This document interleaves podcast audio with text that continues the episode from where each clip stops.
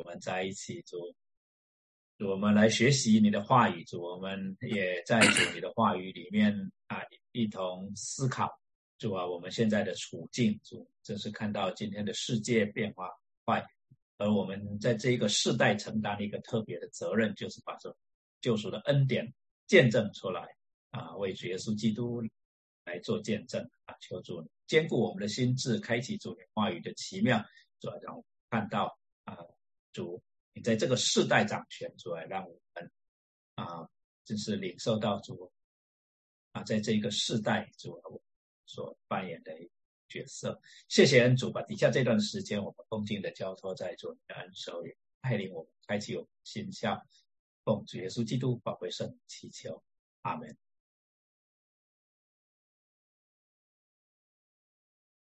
我们今天啊，我们来分享今天的议题。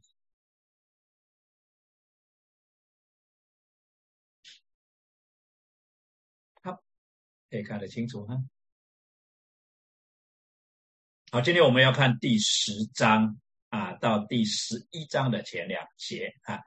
那下一次再继续看第十一章。那这一段的经文其实是一段的插曲，是我们称为插曲二。它的主题是讲到啊吃书卷啊跟量神的殿这两个主题啊。这里面呢讲到啊在第七位天使吹号发声的时候，神的奥秘就成全了，正如神所传给他仆人众先知的佳音。那这一段既然是插曲，它的前文说到什么呢？我们啊上一个礼拜哈查到的是第一个插曲，就是在揭开七印的过程里面呢，插进去一段的插曲，讲到圣徒受印啊，讲到有十四万四千这样一个象征的数字，象征所有服侍上帝的这一些的啊属基督的人。那他用以色列十二个支派来描述啊这一批在神的面前来送赞的人。那有学者认为呢，在这个插曲里面，他描述了两批人，一批是十四万四千人，另外一批是描在神的面前啊的这个来自各国各方哈各民各族的这一些的人。但是我相信呢。因为描述的是一样，我相信说其实是描述同一批人，但是我也尊重不同的看法，因为啊说是两批人的，他们也有他们的道理了哈。那我们上一次查经归纳的这样的一个主题，就是无论外在环境如何的艰难困，我们的神必然保守圣徒在他救赎的恩典里面不至于失落啊，这就是印上印的一个啊。意思哈的一个表征哈，就是我们是属于他的人啊，印上印，他不会受呃这一个啊风啊的的这个摧残啊，那个风来了呢，就要使天使地使这个树木啊啊都受到摧残，可是啊额上有印的人就会受到侵袭，这是在讲到神的保守。那我们归纳出第一个属灵的原则，就是神的仆人，他的身上一定有被主认定的生命特质啊，不是身体上的特质，而是生命上的特质。第二个讲到，在神跟羔羊面前的敬拜是不分地上的国度、种族、语言跟文化的啊，在神的宝座前只有一个种族，就是属基督的种族；只有一个国度，就是基督的国度啊。那那个时候也只有一种的语。言啊，也只有一种哇。那到时候啊，第三个啊，整理出来，呃，第三个这个原则就是今生的生命见证跟永生的荣耀地位有不可分的关系。得胜者，他们穿白衣，永远与基督同在，永远与神同在。那今天啊，第十章既然是插曲，那我们很快的。回想一下第九章到底讲什么？毕竟第九章呢是已经是一一个多月以前，将近两个月以前我们所查的了哈。那第九章那里呢，其实第八章跟第九章是讲到七号啊，讲到七号。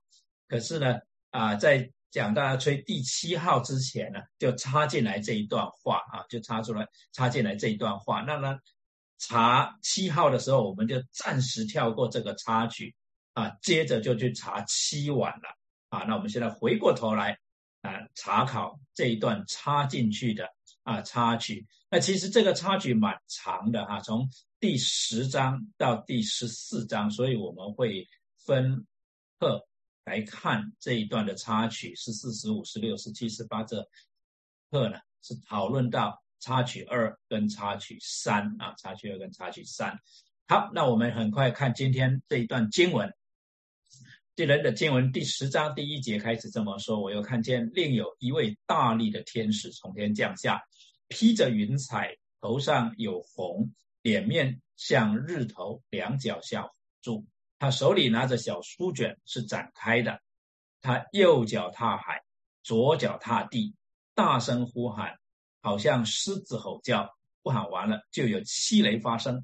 七雷发生之后，我正要写出来，就听见从天上有声音说：“七雷所说的你要封上，不可写出来。”我所看见的那踏海踏地的天使向天举起右手来，指着那创造天和天上之物、地和地上之物、海和海中之物。直活到永永远远的启示说，不再有十日了啊！但在第七位天使吹号发生的时候，神的奥秘就成全了，正如神所传给他仆人众先知的佳音。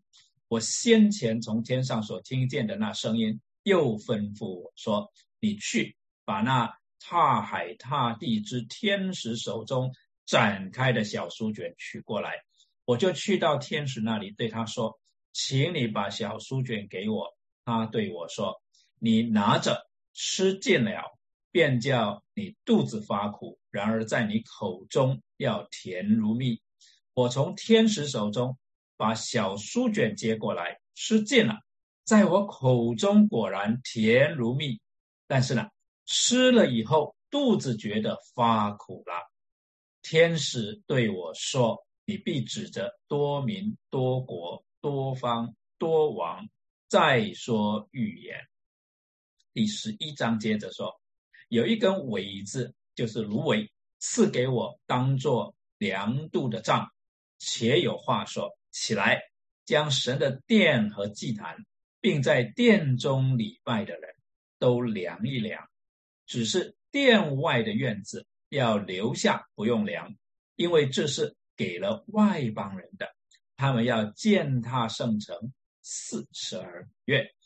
好，所以呢，今天我们要看的这一段的经文呢，就是在七啊这个七号啊七号的末了，就是第六号吹了，第七号吹响的时候啊，第七号吹响的时候插进来这一段话，说有一个大力的天使啊从天降下啊，另有一位大力的天使，因为。第一位大力的天使，Mighty Angel 啊，英文就翻成 Mighty Angel，是在第五章的叙述里面，还是在宝座前敬拜的时候啊？那里第二节说，我又看见一位 Mighty Angel 大力的天使，大声宣传说，有谁配展开那书卷，揭开那七印呢？所以这里呢是。另有一位大力的天使，不是原来那一位大力的天使啊。另外有一位 mighty angel。那约翰对他的首先的描述是，大力的天使声音很大，他大声宣告哈。那啊，很多的学者就在这边问，那这里只是描述他的一个特质，就是约翰听到的那个声音非常的洪亮，非常大，还是他另有所指呢？之所以。啊，有这样子的一个争论，就是约翰对于这一位大力天使的述，跟先前那一位大力天使显然很不一样。啊，都是大力的天使啊，都是大力的天使。可是前面第五章它很简单，只说看见一位大力的天使，大声宣传，大声宣告啊，说谁能配啊，谁配展开那书卷等等。可是在这里。它有几个 description，叫我们一方面感到很有兴趣哈，另外一方面感到蛮困惑。第一个就是他从天降下披着云彩，这样的一个 description，这样的描述，我们之前看到都是描述人子，都是描述主耶稣。譬如说，在启示录一章七节的时候讲，看了他驾云降临，众目要看见他啊。讲到降临，他驾云降临啊，那这个 description 是描述人子啊。我们知道是主耶稣，讲到说连刺他的人也要看见他，地上的万族都要因他哀哭。可是这里这个 description 却用在这个大力的天使上面，所以我们就会开始。想到说，哎，wait a minute，这个大力的天使的描述，类似于对主耶稣的描述，难道这是主耶稣吗？可是前面讲到说，这是另有一位大力的天使了，啊，所以显然指的是一个侍者哈。当然，侍者我说过，也曾经用来描述呃描述主耶稣，但是在这里。约翰描述的方式明显的是指一位被造的天使，可是却用这个方式来描述这一位大力的天使。不但是这样，讲到他头上有红，而这个红是很特别，描述这个红是宝座的一个特征啊。比如说在第四章天上的敬拜那里，描述他那坐着的好像碧玉和红宝石。又有红围着宝座，好像绿宝石。这个红是描述做宝座的，也描述那个宝座的荣耀的时候才用到。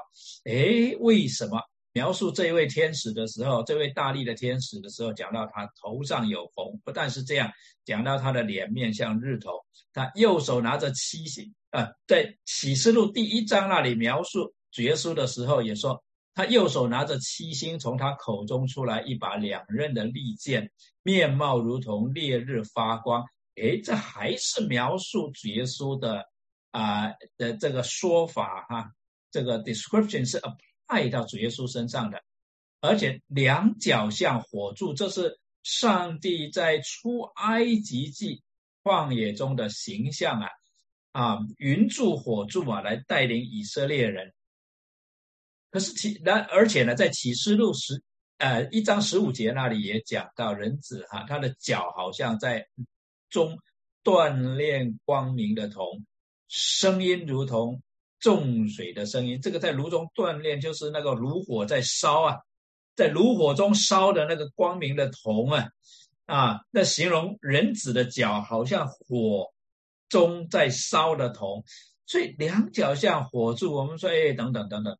这好像是描述主耶稣嘛，啊，更是在最后呢。他说他好像狮子吼叫，他的声音很大，好像狮子吼叫啊，就让我们呃不禁想到说，在启示录宝座前的敬拜那里描述羔羊的时候，他说长老中有一位对我说：“不要哭，看了犹大支派中的狮子大卫的根，他已得胜。”能以展开那书卷，揭开那奇异，我们知道这明明就是讲了主耶稣。然后他描述啊，是犹大支派中的狮子，怎么在这个地方描述这位天使？这个 mighty angel，这另有一位大力的天使，好像狮子吼叫。我想我们综合起来看，一方面我们非常确定他是在描述一位大力的天使，一位 mighty angel。另一方面，我们又发现，Mighty Angel 好像不是一般的天使，好像是特别的指着有这么几位天使，因为至少已经第二位了嘛，好像有这么几位的天使，他们好像身上反映出主耶稣基督的形象来。可见是跟主非常的亲近的，就好像一直是啊在主身边的天使啊，甚至我们就想到说啊，当初主耶稣在克西马尼园祷告的时候，那个汗水好像血滴啊，这样滴在地上，那时候有天使来加添给他力量，是不是？就是这些 mighty angels 里面的一位啊啊，我们甚至看到保罗这样子描述哈，在铁萨罗尼迦后书一章六节那里讲到，我们这些属基督的人要跟主一同来承担苦难的时候，保罗说：“神既是公义的，必就必将患难哈。”报应给那加患难给你们的人哈，你们要忍耐哈啊！神是公义的，他会将患难报应那加患难给你们的人，也必使你们这受患难的人与我们同得平安。那时，主耶稣同他有能力的天使从天上在火焰中显现。那时候，保罗已经讲了，主耶稣要同他的 mighty angels 啊，就是在。启示录里面讲的大力的天使，所以我们知道是复数 （multiple） 啊，plural 啊，就是不止一位啊，有几位，他没有跟我们讲有几位了，就是不止一位啊。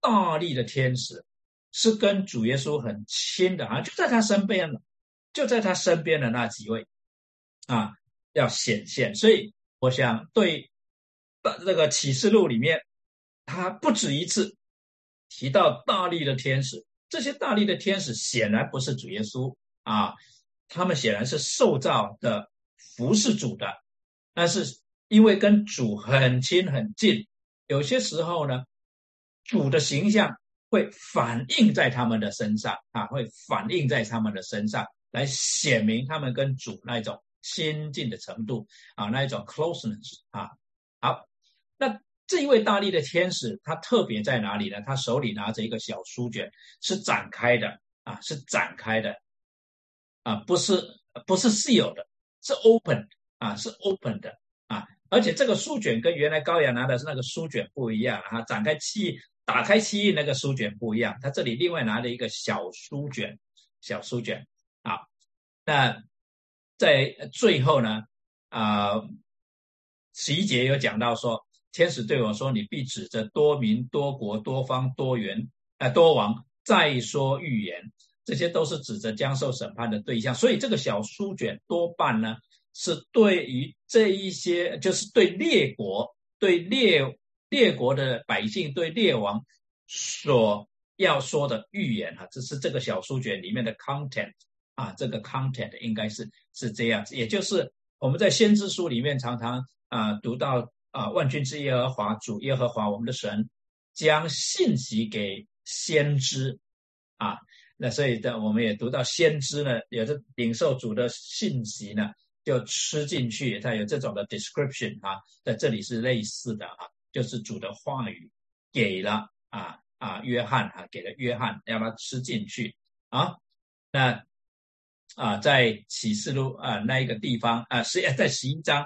接下去就有说第七位天天使吹号的时候，天上就有大声音说：世上的国成了我主和主基督的国，他要做王，直到永永远远。讲到最后，世上的国啊都要归于主。那之前这一些的预言是要给啊世上的国的啊。然后在第三节到第四节那里讲到，就有七雷啊，七雷讲到说。还有七声雷响啊，那这七声雷响可能是表示什么呢？可能表征主的宝座所发出的声音哈，从主的宝座所发出来的声音。哎，在诗篇那里啊，还有其他的地方，尤其是出埃及记，还有啊先知所看的意象啊，耶和华啊诗篇十八篇那里讲到耶和华也在天上打雷，至高者发出声音，便有冰雹火旱，常常是在圣经里面用这个雷声哈。用这个雷声来描述啊，来描述啊，从神宝座发出来的声音啊，这个甚至主耶稣受洗，这个啊，从水里上来的时候，天上有声音说啊，这是我的爱子，或者说喜悦的哈，你们要听他的啊。那其他的人啊，当时在场的人只听到好像打雷的声音啊，好像打雷啊，所以呢，雷声往往是描述从宝座啊出来的声音哈。那约翰呢，就啊听到七雷啊，七雷啊，那啊在旧约里面也有讲到说啊，谁能明白云彩如何铺张和神行宫的雷声呢？所发的雷声要显明他的作为，那么在启示录第八章那里呢，啊，先前呢我们也读到了天使拿着香炉盛满了坛上的火倒在地上，倒在地上，谁啊有雷轰、大声、闪电、地震？那在约翰福音十二章那里啊，就是呃这个啊描述到呃主耶稣祷告时候呢，就发生什么事情呢？啊，十八章啊十二章二十八节说：“父啊，愿你荣耀你的名。”当时就有声音从天上来说：“我已经荣耀了我的名，还要再荣耀。”站在旁边的众人听见，就说：“打雷了。”还有人说有天使对他说话，就发就就知道说，一方面呢，人所经历的是有雷声，可是旁边为什么有人说有天使对他说话呢？因为他没有旧约的背景嘛，在旧约的背景就是常常打雷的时候呢，啊就。代表呢，就是从宝座有声音出来嘛，所以当时的人有进一步的说有天使对他说话啊。那不但是这样，为什么啊讲七雷哈啊？很多人就是啊会想到，其实在立位记里面有一段很特别的经文，就是今天现在我们看到这一段哈，在立位记二十六章十八节那里，主耶稣四次的重复说，呃不是主耶稣，就是呃。呃，神的七次的重复啊，讲到你们因这些事若还不听从我，我就要为你们的罪加七倍惩罚你们。到二十一节那里讲，你们行事若与我反对，不肯听从我，我就要按你们的罪加七倍降灾于你们。二十三节说，你们因这些事若仍不改正归我，行事与我反对，我就要行事与你们反对，因你们的罪击打你们七次啊。一样，但二十八节又重复啊，行事于你们反对，又因你们的罪惩罚你们七次。那这一段的经文哈，让我们啊有一个背景，给我们一个背景来思考哈。这七印啊，这七号，这七雷，这七碗啊，呃，好像主已经说过啊，你们还啊降灾在你们中间，或者说警告你们，你们还不回转啊。做事情还要跟我反对，你们还要呃背道而驰的话呢，那就要惩罚你们七次。因为其实神警戒他们不止七次了哈，神极度的要挽回他们啊，差遣先知到他们中间给他们意象等等，不止七次了啊。那所以七次其实等于是极啊啊这个这个 to the limit 了哈，to the limit 了哈，所以。七印、七号、七雷、七碗，跟地位记的四重积灾，确实有值得比较之处。那在这里明显表示，七雷的内容虽然封起来不予揭示，但是它的内容一定是关乎必然要发生的审判之灾，就是与七印、七号、七晚同时要发生的审判之灾。因为这个七次哈。的警，或者说七次的警戒，这些在立位记的这个背景啊底下来看的话，就是很明显的啊是要跟七印、七号、七晚有关系。那既然我想我们这样子查考下来，我们一口气查了七印、七号、七晚，跳过中间的插曲，就是要 highlight，就是要凸显出来这七印、七号、七晚连同七雷呢。是同一个时候发生的啊！我们跳过中间的插曲来查看的时候，我们看到中间，我们上一次有比较啊，就是中间这个 description 这些的描述几乎是一致的啊，就是在描述同一个时候发生的事情，同样的事情。所以我们知道说七印七号七雷七纹差不多同一个时候发生的，也是啊同样的事情了啊。好，那第五节我们继续看。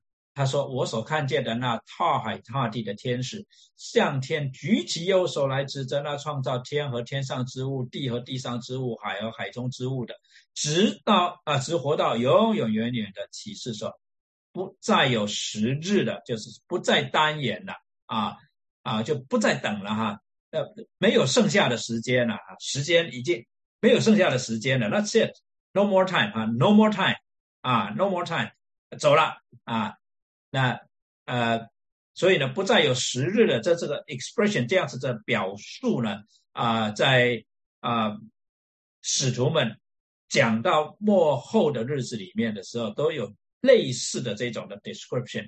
那彼得是这样描述的，他说：“啊，主所应许的尚未成就，有人以为他是单言，其实不是单言，乃是宽容里面。你们不愿有一人沉沦，但愿人人都悔改。但是主的日子要像贼来到一样啊，有一天要突然来到。那 the time is up 啊。” The time is up，就没有剩下的时间了。那日天必大有响声废去，有形质的都要被烈火消化，地和其上的物都要烧尽了。所以 the time is up 的时候会很突然的啊，就是时间到了啊。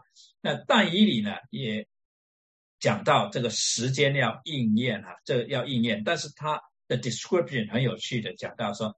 我听见那站在河水以上穿细麻衣的，向天举起左右手，指着活到永远的主启示，好像但以理也看到了，啊，约翰所看到的那个意象啊。但是但以理所看的那个意象里面呢，那一位站在河水以上穿细麻衣的，向天举起左右手，指着活到永远的主启示的，他是这么说的。要到一载、二载、半载打破圣明权力的时候，这一切事就都应验了。在这里，但以里加上一个时间的 element，加上一个时间的表述，一载、二载、半载，就是三年半的时间。那但以里讲到一个奥秘哈，那这个奥秘呢是指什么？奥秘在圣经里面是指神的真理，但是还没有。打开了啊，还没有解释哈，就是还没有揭示的真理跟启示。那总有一天会揭示，总有一天大家会明白哦，原来是指着这一件事说的。就神告诉我们要发生一件事情，或者 something will happen，或者神告诉我们一个真理，就是 this is it，或者是就是这样子的。可是我们不明白就是这样子是怎么样子啊？就是要发生，是什么事要发生？就好像弥赛亚要来，在主耶稣基督来的时候是一个奥秘。我们知道弥赛亚要来，知道弥赛亚要来，但是主道成为肉身来到我们中间以后，人才知道要怎么样成就。How was it accomplished？或者 How is it accomplished？是怎么样成就？这以弗所书三章五节六节在这里就是一个例子。保罗说，这奥秘在以前的世代。没有叫人知道，像如今借着圣灵启示他的圣使徒和先知一样。他所谓没有人叫人知道，就是如同我们现在所知道的这样啊。这个奥秘以前不是说大家都不知道有这样一个一个奥秘，是大家知道，但是没有像我们这样子的方式来知道。我们知道这些细节哈，我们知道他要怎么样被 accomplish。啊，那这个奥秘就是外邦人在基督耶稣里借着福音得以同为后嗣，同为一体，同盟应许。那这个奥秘其实先知们啊，尤其是先知以赛亚讲到神的仆人所要 accomplish 的时候，就讲到这些的奥秘了嘛。公理要传到万邦嘛，讲到埃及亚述跟以色列人要一同敬拜神嘛，这奥秘。早就借着先知宣告出来，但是当先知宣告出来的时候，啊，当时的人也是一头雾水嘛，以色列人也是一头雾水。今天的以色列人，他们不呃接受主耶稣基督的福音的话，他们看这些的奥秘还是扭曲的嘛，还是扭曲的啊。那只有在基督里面的人，只有信主耶稣啊基督的人。明白这个奥秘，就是外邦人在基督耶稣里借着福音得以同为后嗣，同为一体，同盟应许。所以，当第七要吹响的时候，神的奥秘啊，要要要清楚过来，就是过后神要怎么样来审判，神要怎么样来成就一个新，就是新的创造要怎么样成就这些的奥秘就会清楚了。那么啊，保罗也提到这样的奥秘。啊，part of the content 啊，part of 这个 mystery 啊的怎么样要要要怎么样成就？保罗也说了一部分，在哥林多前书十五章五十一节、五十二节那里，保罗说：“我如今把一件奥秘的事告诉你们，我们不是都要睡觉，乃是都要改变。就在一霎时抓眼之间，号筒末次吹响的时候，因号筒要响，死人要复活，成为不朽坏的，我们也要改变。所以保罗也 expose 不是 expose，disclose 啊，保罗也 disclose，照着他所领受的，他揭开一部分的奥秘，就是我们到末了都要领受一个复活的形体啊。好，接着啊。第八节，啊，约翰又继续描述啊，我先前从天上所听见的那声音，又吩咐我说：“你去把那踏海踏地之天使手中展开的小书卷取过来。”我就去到天使那里，对他说：“请你把小书卷给我。”他对我说：“你拿着吃尽了，便叫你肚子发苦；然而在你口中要甜如蜜。”哦，他第一个呢？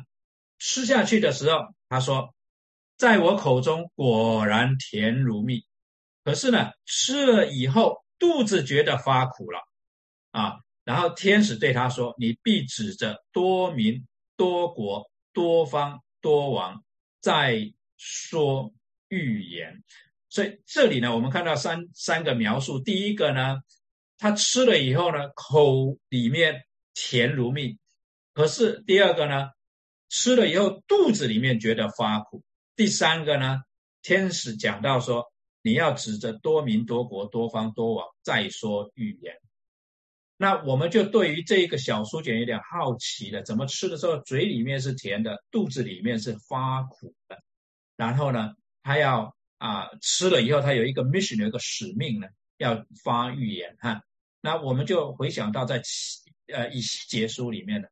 有这么样的记载啊，就是先知以西结领受了一个使命。这里主对他说：“人子啊，要听我对你所说的话，不要背逆，将那背逆之家。你要开口吃我所赐给你的。我观看见有一只手向我伸出来，手中有一书卷，他将书卷在我面前展开，内外都写着字。”其上所写的有哀嚎、叹息、悲痛的话，啊，到了第三章第一节，他对我说：“人子啊，要吃你所得的，要吃这书卷，好去对以色列家讲说。”于是我开口，他就使我吃这书卷，又对我说：“人子啊，要吃我所赐给你的这书卷，充满你的肚腹。”我就吃了，口中觉得奇甜如蜜。好，所以我们来看，刚才我们所所读的以西结书的书卷，跟我们在启示录里面啊所读到的啊，约翰拿了这个小书卷，他要做的事情呢是非常的类似啊，描述的是非常的类似。所以第一个，我们来看这个书卷是代表什么，或者它预表了什么？约翰吃尽了这个书卷，又表征了些什么呢？那耶利米书里面讲到他所领受的，就帮助我们了解到，其实我们刚才所想的，我们刚才讲说他吃下去以后要说预言，不论是先知以西结那一段，还是启示录那一段，所以我们心里就有数了。我们在想说，可能那个书卷就是神要给以西结也好，给约翰也好所说的预言。那耶利米书这里就印证了我们的想法哈。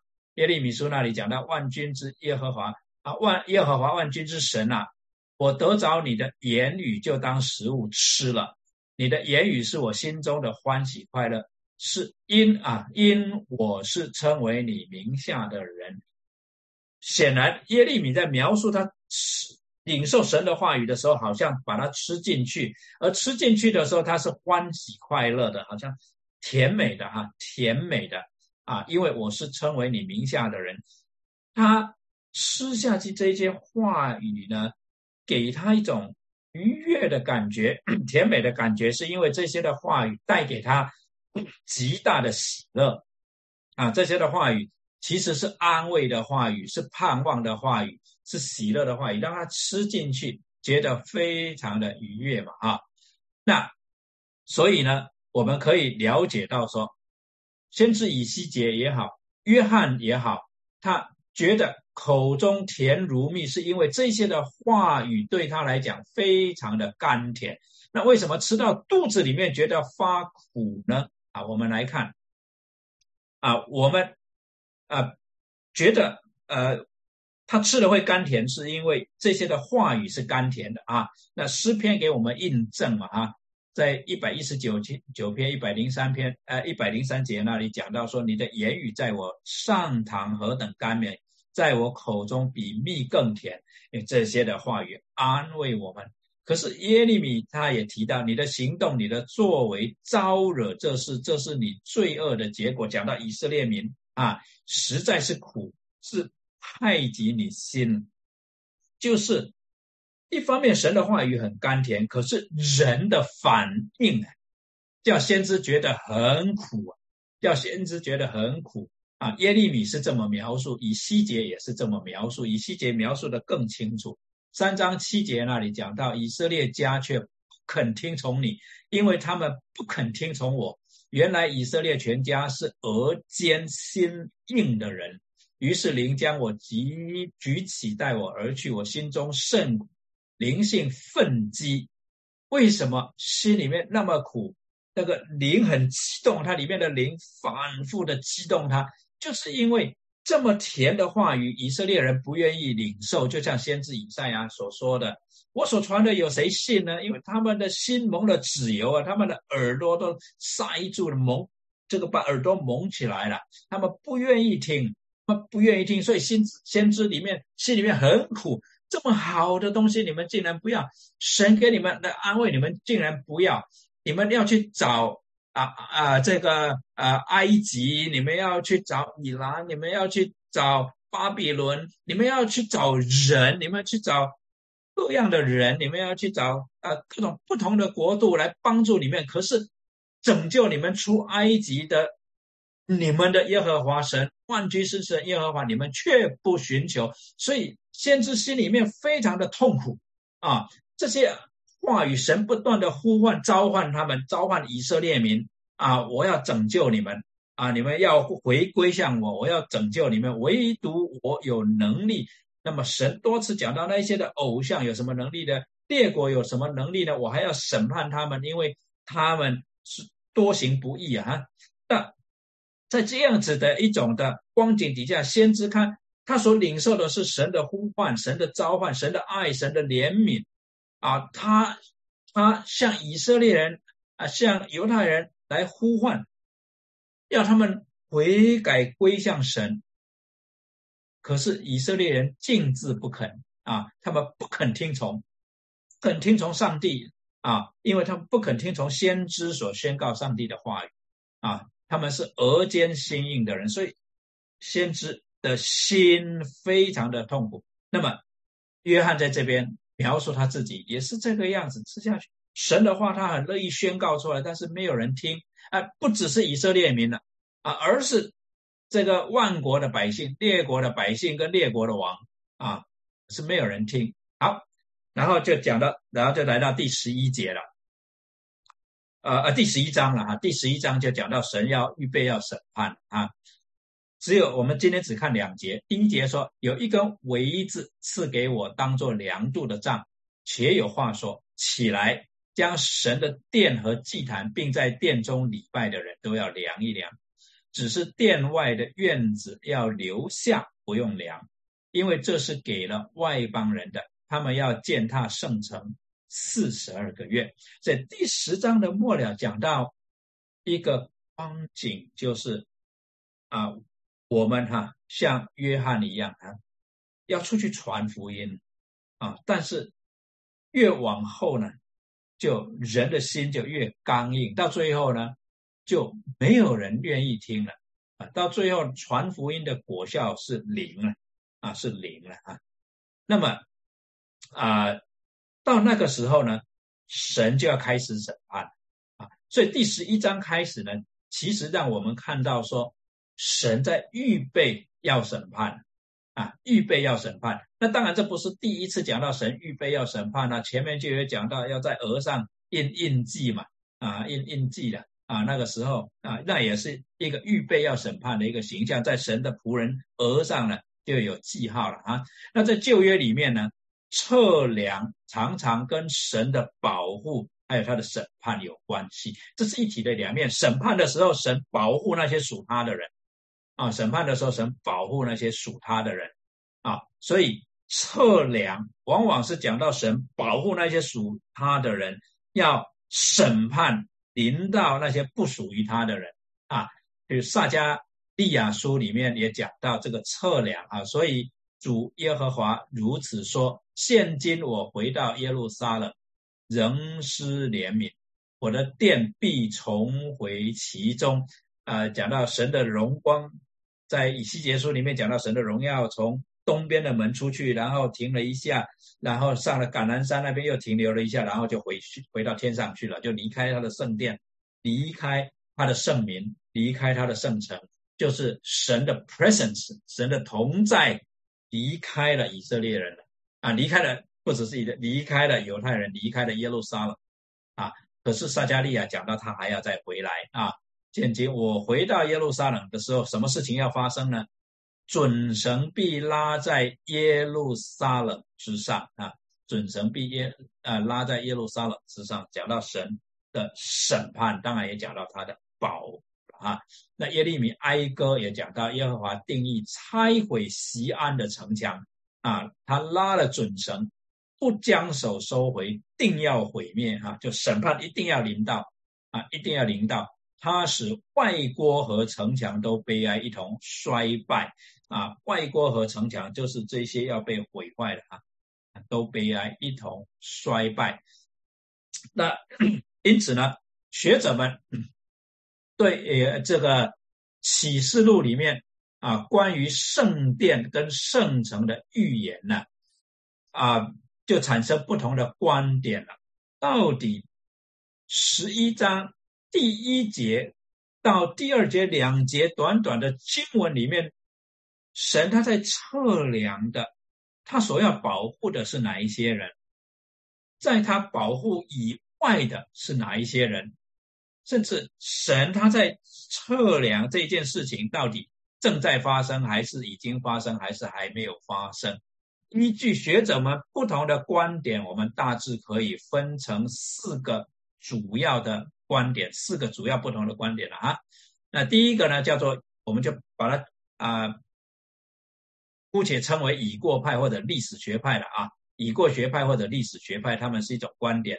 那呃，未来学派呢，有两个。观点呢，一个观一一个观点呢是属于修订派，就是因着历史事件不断的在发生，他们不断的修正他们的的观点了哈。另外一派呢是时代论啊，他们的观点。那这个在呃启示录里面呢，呃时代论呢啊是有很比较，其实是蛮独特的看法了啊。他们把神的救赎历史分成七个时代啊啊，他们就认为了。以色列那这七个时代呢，跟神等于是有不同的不同的约定一样，所以以色列人的未来跟啊其他非以色列人，就是啊我们这一些外邦基督徒啊属神的人呢啊将来呢啊在审判的时候是面对不同的 accountability 啊不同的救责啊，因为啊我们是不同的约哈，那啊他们有他们独特的观点啊，那今天呢啊时代论里面也一起呃。有了不少的修订了哈，所以也其实有所谓的修订的时代论，不过我们暂时啊不详细的去讨论了啊。那至少在对于圣殿跟圣城的解释呢，时代论啊未来派他们有他们的观点。那么呃第四个呢就是综合派的观点，综合派的观点就是觉得说，其实呢我如果把大家不同的观点整合起来，我们从今天我们对圣经的理解呢。应该能够整合出来一个比较能够啊兼具各派优点的一个看法哈。可是综合派的观点其实呢，跟已过派啊，就是历史派跟未来派都有一个很大的不同，就是说你把它称为现在派也好啊，因为一个是过去派，一个是未来派，那剩下的就是现在派了。那现在综合派最主要的跟他们的不同，就是综合派认为末日。是在主耶稣来的时候就发动了，就开始了。就像彼得在使徒行传第二章指着先知约尔的预言所说的哈，已经开始了，这幕后的日子已经开始了。好，那这几派呢，在阐释十一章第一节、第二节这一短短的这一段经文的时候，他们的不同主要在底下几个要点。第一个呢，这个 measure 啊，这个量度有什么特殊的意义吗？刚才讲到量度一定是跟审判和保护有关系的，是不是？四派都是这样子的看法。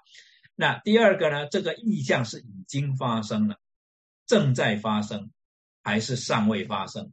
第三个呢，他所看到的这个梁圣城啊，梁圣殿，到底是啊一个实体的东的的一个啊圣殿呢，还是这个比喻的圣殿啊？这个一直是啊时代论也好，这个已过派也好啊，就是历史学派也好，还有综合学派。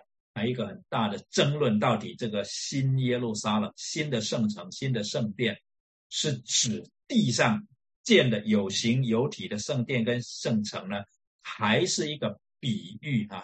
是一个灵异呢？啊？那那些礼拜的人做礼拜的人到底是谁呢？那些所谓的外邦人又指谁？当然，这个问题的核心就是说，那我们是属于呃被量的呢，还是不被量的呢？是吧？好，那最后呢，就是那四十二个月又该怎么样解释？圣城要被践踏四十二个月，到底是什么意思？是真的就是三年半呢，还是一个象征性的数字呢？好，第一个呢，啊，这前面两个啊，这个量度刚才已经讲到，这个量度特殊的意义就讲到说，审判要来，神要预备哪一些人是受保护的，哪一些人是不受保护的啊？那这个意象是已经发生了还是尚未发生的？等一下啊，可以啊讨论啊。第一节、第二节里面神的殿哈，可能是指什么呢？是实体的呢，还是预表的呢？那我相信在新约的呃经文里面，尤其就是在使徒的这一个呃写作里面呢，啊，不论是福约翰福音也好，彼得前书也好，都跟我们讲到。幕后的圣殿呢，是一个属灵的圣殿，而不是一个有形有体的一个圣殿啊。彼得前书说：“你们来到主面前，也就像活石变建被建造成为灵宫，做圣洁的祭司，借着耶稣基督奉献神所悦纳的灵祭。”讲到我们圣徒本身就是活石，就是建筑圣殿的材料啊。我们被建造起来，就是成为一个。灵的房子啊，灵宫指的是一个灵的房子。这个房子的意思，在有希伯来传统里面也是指的一个宫殿啊。所以呢，呃，这个圣殿啊，房子是同一个字哈，同一个字就是房子那个字啊。呃，这个 Holy House 啊，啊，这个 Spiritual House 啊，啊，我们就把它翻成灵宫啊，或者是圣殿啊。那所以我们就是。灵宫嘛，教会就是基督的身体嘛，啊，那所以我们是活时被建造成为灵宫，这是使徒们的解释啊。那约翰也讲到主复活以后呢，啊，他们就想起来啊，主耶稣是以他的身体为殿，所以主耶稣当时讲说，你们拆毁这殿，我三日内要再建起来的时候，主耶稣这话是以他的身体为殿。那么保罗也是这样子看啊。不只是彼得，不只是约翰，保罗说：“这样你们不再做外人和客旅，是与圣徒同活，是神家里的人了。”啊，那讲到说，我们被建造在使徒和先知的根基上，有基督耶稣自己作为房角石，各房靠他联络得合适，渐渐成为主的圣殿。所以明明的讲到，我们是主的身体。所以在这里讲啊，幕后的圣殿应该就是指。圣徒啊，应该就是指圣徒。好，那为什么神的殿被凉呢？殿外的院子却没有呢？就预表什么呢？马太福音给我们一个 clue 哈，在十章二十六节讲，那杀身体的不能杀灵魂的，不要怕他们；唯有能把身体和灵魂都灭在地狱里的，正要怕他。这是绝书对当时犹太人所讲的。所以换句话说。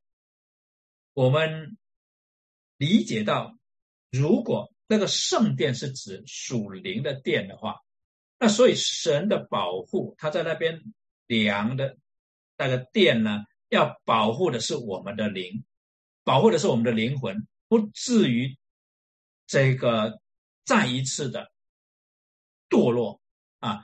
就是我们得救了，我们这一些的人，神会保守我们，不至于就是失去我们的救恩啊，不至于失去我们的救恩。神会保守我们啊。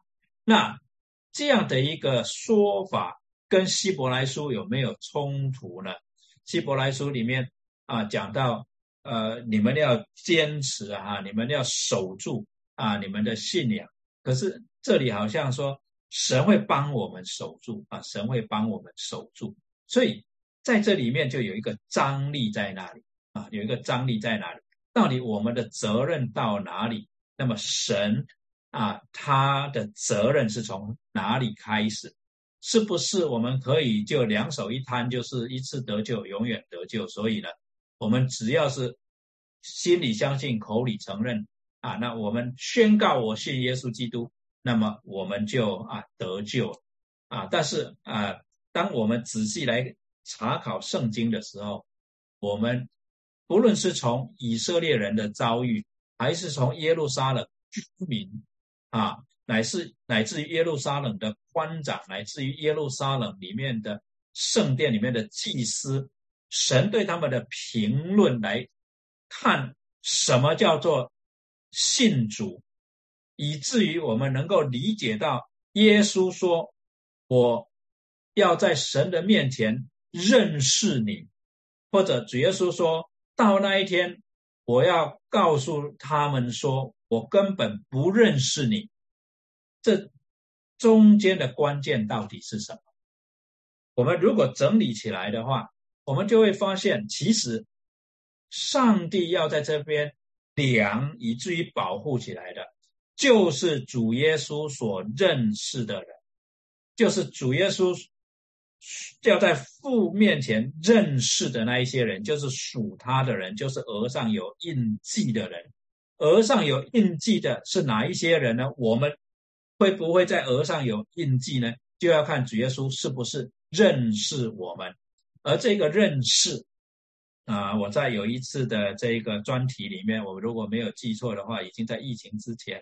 曾经在福音堂呢，给一个专题讲到，就是我们怎么样从希伯来的文化里面来认识到一些希伯来传统的观念，在新约圣经里面一些希伯来传统的观念啊，这些的观念不是希腊文能够充分的表达的啊。我举的例子就是说爱啊，因为希腊文没有合适对应的爱字来描述。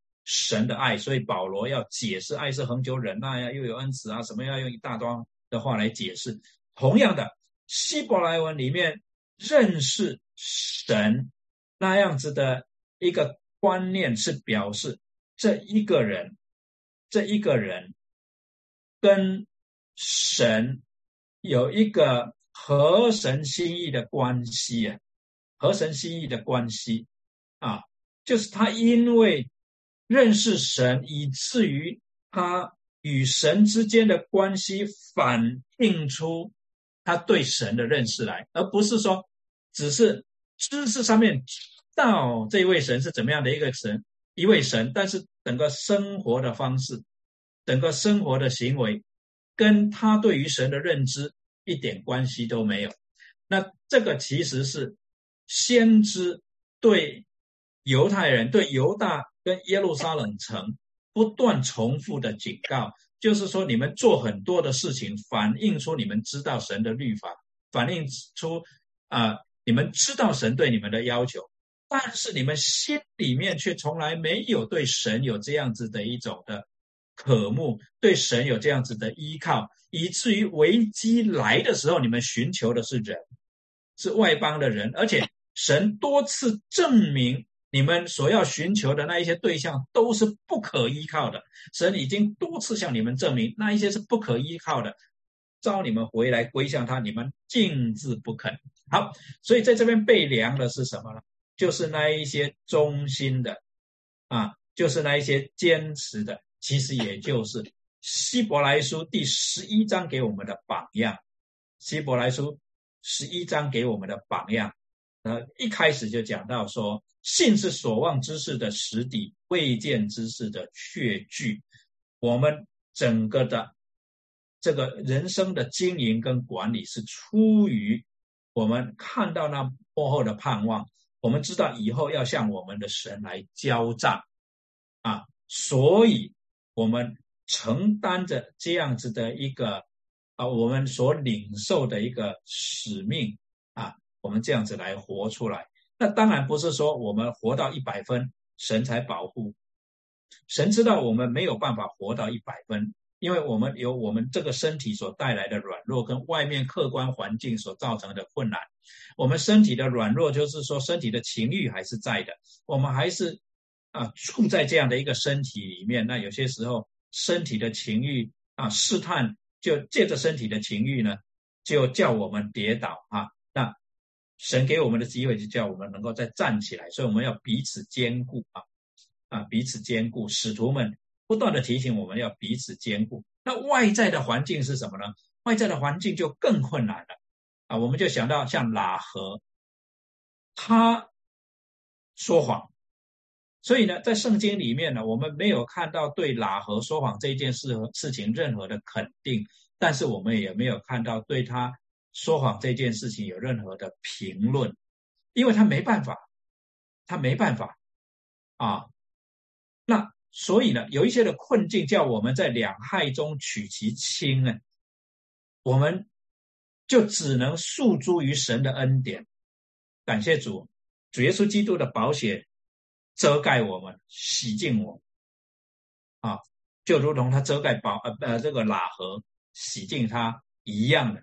喇合的心态就是说，我没有办法，我只有把自己交托给这一位全能的神了，他一定有办法，他一定理解我的困难。啊，我只能在两害中取其轻了。好，所以回到啊，这个到底被量的是哪一些人啊？就是那一些神所认识的主耶稣基督所认识的人啊。好，那外邦人要见他圣城四十二个月是什么意思呢？如果圣殿祭坛都是寓意的话，那四十二个月是不是应该也是指一段时间，也不会是指字面上的意义？如果我们看旧约的典故，就是新约引用旧约的典啊，我们看到呃，路加福音里面讲到主耶稣说：“我对你们说实话，当以利亚的时候，天闭塞了三年零六个月，遍地有大饥荒。所以三年零六个月，啊，在以利亚那个时候就发生这样一件事情，就是啊，雅各他也提到，以利亚与我们是一样性情的人，他恳切祷告。”求不要下雨，雨就三年零六个月不下，在地上讲一段的时间啊，在列王记上十七章、十八章那里讲到，这三年半的时间没有降雨，好像就是在讲一段的时间，是不是就是正好三年零六个月呢？啊，这个不一定啊。那么同呃同时呢，有类似的表述，譬如说呃四十二个月或者一期之内，一期就是三点五咯。啊不啊一期呢，就是呃之内呢，就是呃在七天之内或七年之内，然后有讲到一期之半，那一期之半就是三点五了，啊三点五呃三点五了，那一载二载半载刚才讲过就是三年半，那一千二百九十日跟一千三百三十五日这一些的描述都是大尼里书里面的词汇，那差不多三年半的时间啊。啊，因此呢。约翰所看到的意象应该是回应，先先不去解释这个数字，我们首先也应该知道，说是回应先知但以理所看到的意象啊。那但以理看到什么意象呢？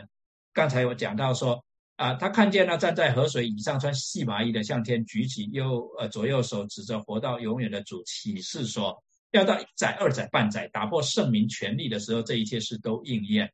我听见这话却不明白，就说：“我主啊，这些事的结局是怎样呢？”他说：“但以理啊，你只管去，因为这话已经隐藏，呃，封闭，直到末时，必有许多人使自己清净洁白，且被熬炼，但恶人仍必行恶。一切恶人都不明白，唯独智慧人能明白。从除掉长线的凡迹，并设立那行毁坏可憎之物的时候，必有一千两百九十日。等到一千三百三十五日的那人变为有福，我们就知道说这些其实是一个象征性的数字啊，象征性的数字。那中间差的这四十五天是啊，是指什么？没有解释啊，没有解释啊。那在启示录里面也多次出现这样的一个数字啊啊，十三章第五节那里说，又赐给他说夸大亵渎话的口。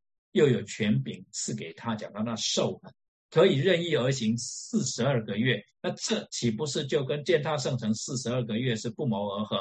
那兽就开口向神说亵渎的话，亵渎神的名，并他的杖啊，那显然是指圣殿啊，以及那些住在天上的啊，他就开口亵渎，又任凭他与圣徒征战，并且得胜。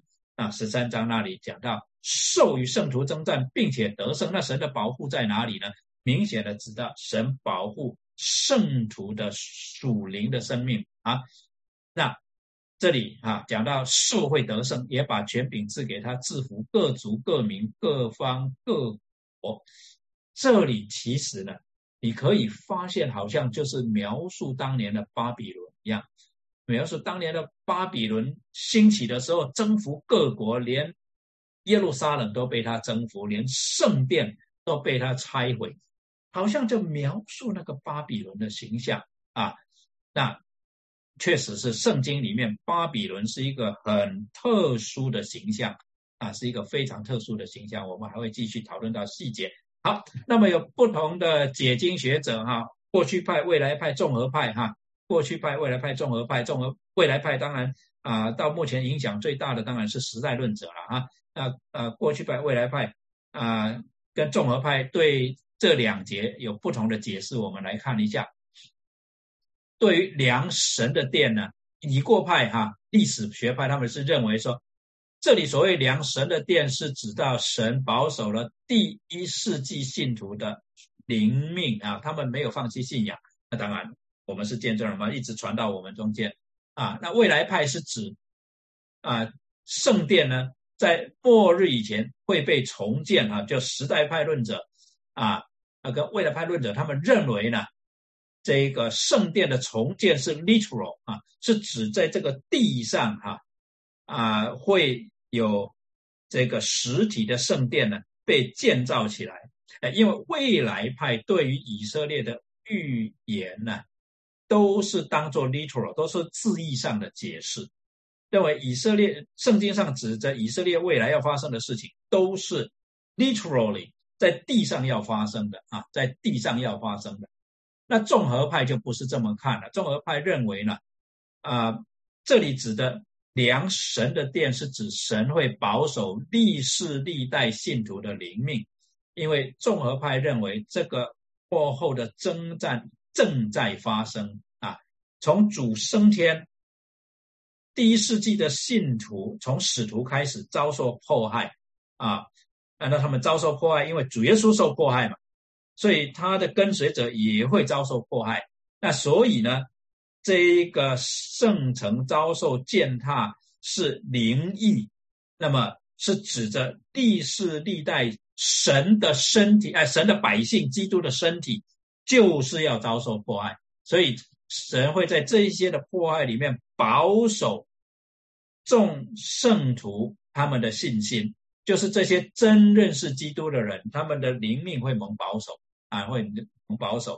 好，那对于殿外的院子和圣城被践踏四十二个月啊，进一步的解释，已过派认为呢，第一次犹太人跟的罗这个第一次的啊犹太人对。圣徒的逼迫，以及罗马人对圣徒的逼迫，到了罗马战争啊，就是或者称为犹太战争了哈的 Jewish War，就犹太人与罗马的征战呢，就呃是呃呃这个呃这里所讲的啊，圣城被践踏四十二个月啊，是指着这个呃公元七十年的时候呢，耶路撒冷跟圣殿被毁灭这件事情而言，未来派认为呢，殿外的院子和圣城被践踏四十二个月是指主耶稣再来之前，信徒会被迫害三年半的时间，